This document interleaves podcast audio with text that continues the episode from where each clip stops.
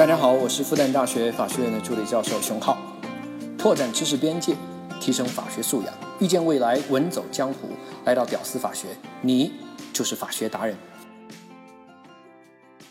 你好，欢迎来到屌丝法学，我是曾经幻想过一夫多妻制的志兴。记得当年大学的时候呢，去趟泰国旅游都还是奢望的时候，我的一个朋友就已经从迪拜旅游回来啦。他回来以后呢，就和我说啊，那里的男人可以娶好几个老婆呀，而且个个颜值爆炸，身材如何如何好。呵 呵也不知道他颜值爆炸是怎么看出来的，不都蒙着脸的吗？不管了啊，我看他是羡慕之情溢于言表呀。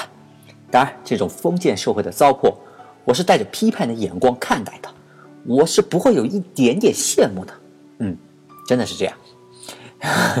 相信很多哥们呢都有同样的想法，要不你去看看那些啊网上各种什么当皇帝啊、迎娶无数后宫的那种网页游戏。它怎么就那么多？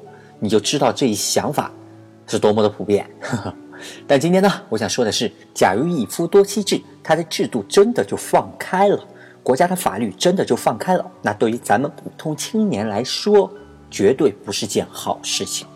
好，那我们就来假设一下，一夫多妻制度放开会是一番怎样的场景呢？首先，最高兴的人应该是这个社会上顶尖的男人啦。在没有法律、没有道德阻挠的情况下，男人天生就有多娶好几个老婆的冲动呀。这倒不是因为男人好色，更多的是基因在操控男人们去更多的去交配，更多的去生孩子，更多的去传递基因。而交配时的那个快感，只是基因在诱惑我们的身体去做那些特别费劲的事儿的诱饵而已。好，我们做个比喻。假设现在社会男女比例是一比一，我们把男人和女人在婚姻市场上做一个综合的吸引力的分数，像胡歌啊、彭于晏啊之类的高富帅啊，那就十分。那有的男人呢，可能他主要是有钱和有地位，高和帅谈不上，比如像马云啊、强东哥啊什么的，九分吧。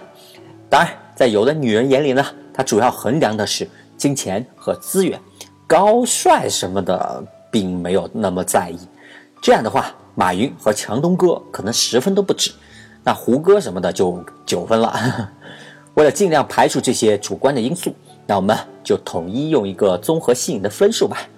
可能钱占到了这个吸引分数的百分之八十左右，颜值占百分之十五啊，其他占百分之五。但其实这些都不重要。什么标准、什么比例不重要的，总会有那么前百分之十最优秀的那一波男人。我们把这个社会的男人和女人十等分，前百分之十优秀的男人呢，就是十分男；最后百分之十的男人呢，就是一分的男人。女人呢，同样也是类推。那一夫一妻的情况下呢，十分的男人肯定他找十分的女人啦。现在一夫多妻放开了，这些个十分的男人。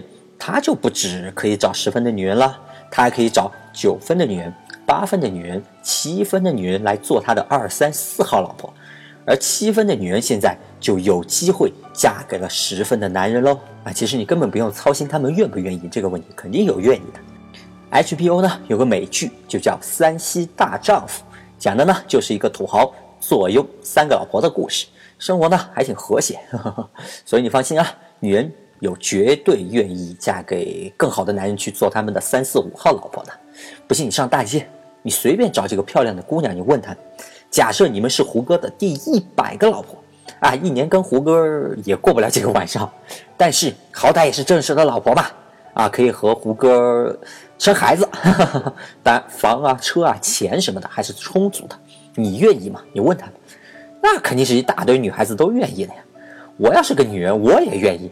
看看人家胡歌，对不对？再看看身边矮矬、穷丑、胖笨撸的男友，哎呀，简简直毫不犹豫了，简直。所以呢，一夫多妻的情况下呢，就让那些十分的男人有了 n 个老婆，n 多的女人呢就被少数的男人给占有了，而很有可能啊就会造成了前百分之十的男人就占有了百分之四十的女人的这样一个局面。那如果是这样呢？原来六分刚及格的普通青年、普通男青年，那可供选择的女人就少得多得多了。原来一夫一妻的情况下呢，六分男他配六分女刚合适，而现在呢，他很难再找到六分的女人啦，因为六分的女人都嫁给八分的男人去了嘛。即使是这位普通青年，他主动放弃一夫多妻，要一夫一妻，也很有可能只能找到四分的女人，因为女人变成了很稀缺的资源了。而那些四分以下的男人，占到了男人总数的百分之四十的部分吧，只能争取最后一分百分之十的女人，竞争那就会异常的残酷呀，甚至三分以下的男人就完全娶不到老婆。所以呢，一夫多妻制的情况下呢。除了最优秀的那少部分男人外，多数男人是会被坑的。但是呢，如果我们换个角度，从女人的角度，那就完全的反过来，被坑的只是少数最优秀的那部分女人。哎，本来一夫一妻制的情况下呢，他们很容易就找到了十分的男人结婚，并且呢，独占十分男人的资源。而现在呢，十分男人他不满足了，他要娶九分、八分、七分的女人。如果这些十分的女人呢，坚决不能接受一夫多妻，只能接受一夫一妻，那他们的话就只能去找那些八分的男人去了，去和他们达成一个一夫一妻的契约。当然，八分的男人也是愿意的嘛。如果他们放弃这样一夫多妻的话，他们能娶到的是十分的女人耶。所以呢，最优秀的那百分之十的女人，肯定是被坑的最惨的人之一啦。但是呢，普通女人和分值稍低一点的女人，那就幸福啦。如果是一个六分的女孩，普通女孩，那她现在呢有了更多的选择的机会喽。虽然是第 N 个老婆，但是她现在有机会嫁给了八分甚至是九分的男人了。当然，如果你不能接受当第三、第四、第五的好老婆的话，你要一夫一妻，你很容易就能找到一个七分甚至是八分的男人。因为呢，这些七分八分的男人，他们要找对应分值的七分八分的女人，并不容易。因为七分八分的女人都嫁给九分十分的男人去了嘛，所以呢，这个六分的普通女孩，供她选择的资源就多了很多喽，选择的余地自然大了不少了。那最后呢，四分以下的低分女孩现在也不愁啦，对不对？剩女什么的完全没有了。虽然嫁给超高分数的高富帅还是蛮困难的，但是呢，现在有了大把的低分男人让她挑喽，对不对？随便挑。选择的范围就大了很多，所以呢，总结下来一句话：如果一夫多妻制的实施，顶尖的男人会很幸福，多数男人是被坑的；顶尖的女人会被坑，多数女人是很幸福的。哈哈，其实吧，我虽然是一名屌丝青年，但是呢，一夫多妻如果实施，我理论上也是会被坑的。但是，一夫多妻的实施其实还有点别的隐形好处。呃，还不得不说一下，我就跳出我屌丝的身份啊，上一个高度来聊聊吧。这六个字好处就是六个字：削弱贫富差距。这可是很多国家在追求的目标呀，包括我们国家，包括我们为了共产主义事业而奋斗的我们国家。那为啥一夫多妻会有这个效果呢？我们来试想一下啊，原来一夫一妻制的情况下，那大家族十分的男人会娶什么样的女人呢？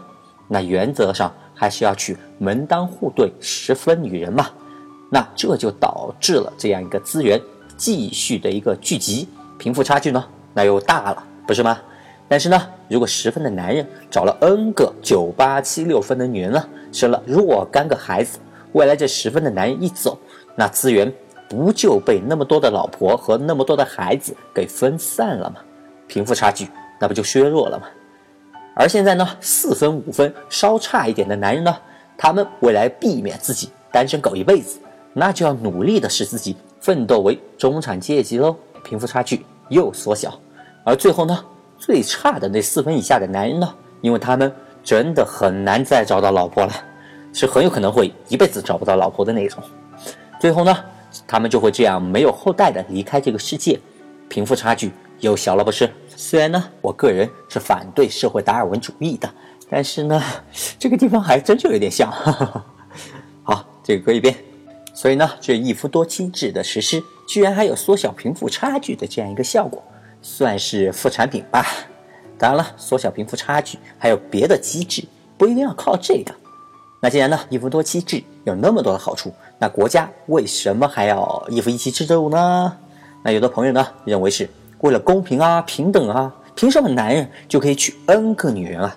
我们女人要平等啊，必须一夫一妻才公平啊！是追求平等，确实是核心价值观啊，满大街都是。但是呢，还有另外一个核心价值观却被牺牲了，那就是自由。大家看，满大街社会主义价值观，自由那可是排在平等的前面的呀。其实呢，平等和自由往往是一对矛盾的反义词。很多时候呢，你要选择了平等，那就会牺牲你的自由。比如呢，一个女人她获得了一夫一妻这样一个男女平等的权利，那她就牺牲了嫁给胡歌做胡歌二老婆的这样一个自由的权利。对。就是连这样一个自由选择的权利，国家都不给你了。虽然呢，有部分女人他也不愿意做胡歌的第 N 个老婆，但是呢，选不选是一回事情吧，有没有能力选又是另外一回事情，有没有权利让你选，又是另外一回事情喽。其实吧，婚姻它就是一个契约，小两口在民政局签了这份包含着人身和财产的契约的时候呢。国家就已经帮你们把契约的条款给约定好了，不需要小两口再看合同按什么手印，不需要的。除非你们有特别的需求，比如呢，有的家庭他们是约定的财产制，也就是说，结婚以后财产依然是各家归各家的，各自归各自的，不混同。平常呢也分得很清，比如买辆车，要么你出钱，要么我出钱。用倒是全家一起用，但是在离婚的时候，该谁的还是谁的。这种家庭呢，在结婚的时候，他们需要签署一个单独的约定财产制的一个协议。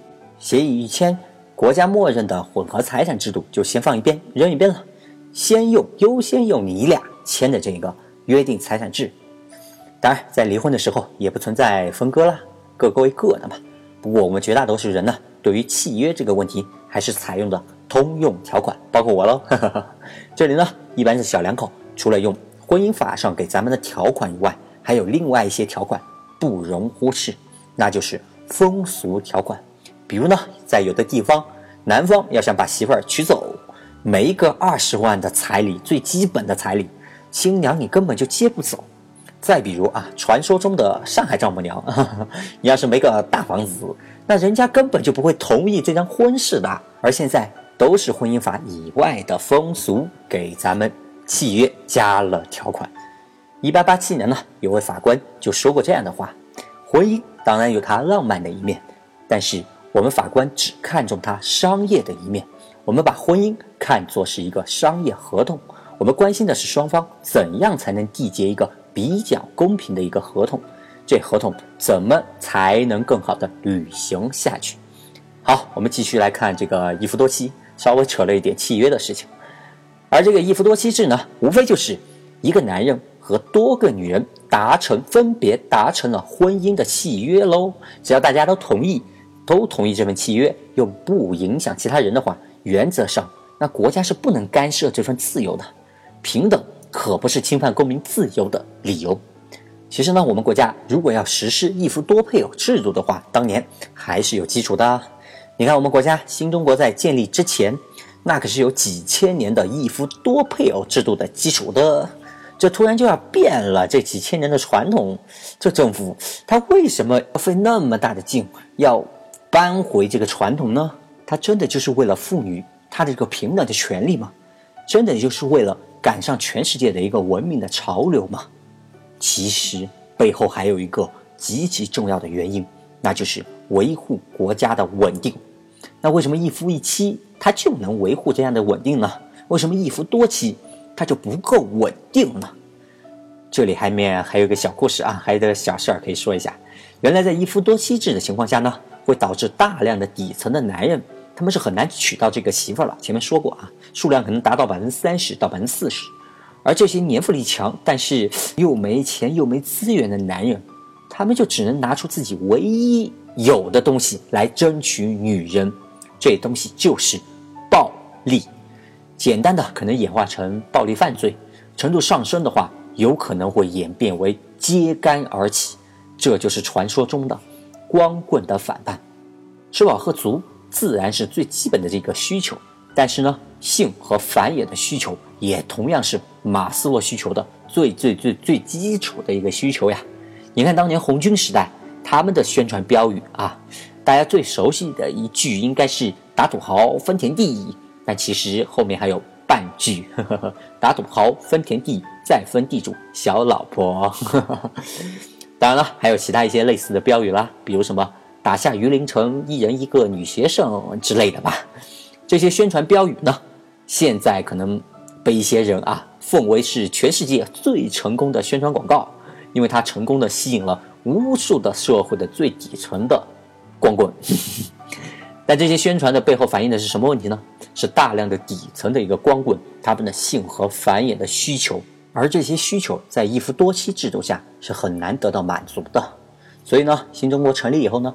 我党当然知道这些了，这些底层最不稳定的这个因素一定要摁住，他们的需求还是要尽量考虑到的嘛。所以呢，正好可以顺应国际文明的一个趋势，对有能力的男人他们的老婆数量进行了限制，是非常有必要的啦。所以呢，一夫一妻制度就立法喽，就顺理成章的就成事儿了。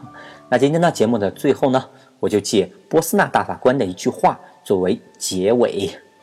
一夫一妻制度实际上就是一种针对成功男人的限购政策，它的效果呢就是财富的转移，它让女人的选择范围减小了，而让年轻、收入较低的男人他们的处境变好了。他把女人呢从比较有钱的人的手上转移到了那些没钱的男人的手上，从少数男人的手上呢转移到了多数男人的手上。这就是一夫一妻的效果。好的，感谢收听本期节目，能听到最后的都是真爱。如果我的努力能给你带来收获，那就麻烦请点个赞，留个言。如果能转个发，那我知心就更感激不尽了。再次感谢，我们下期再见。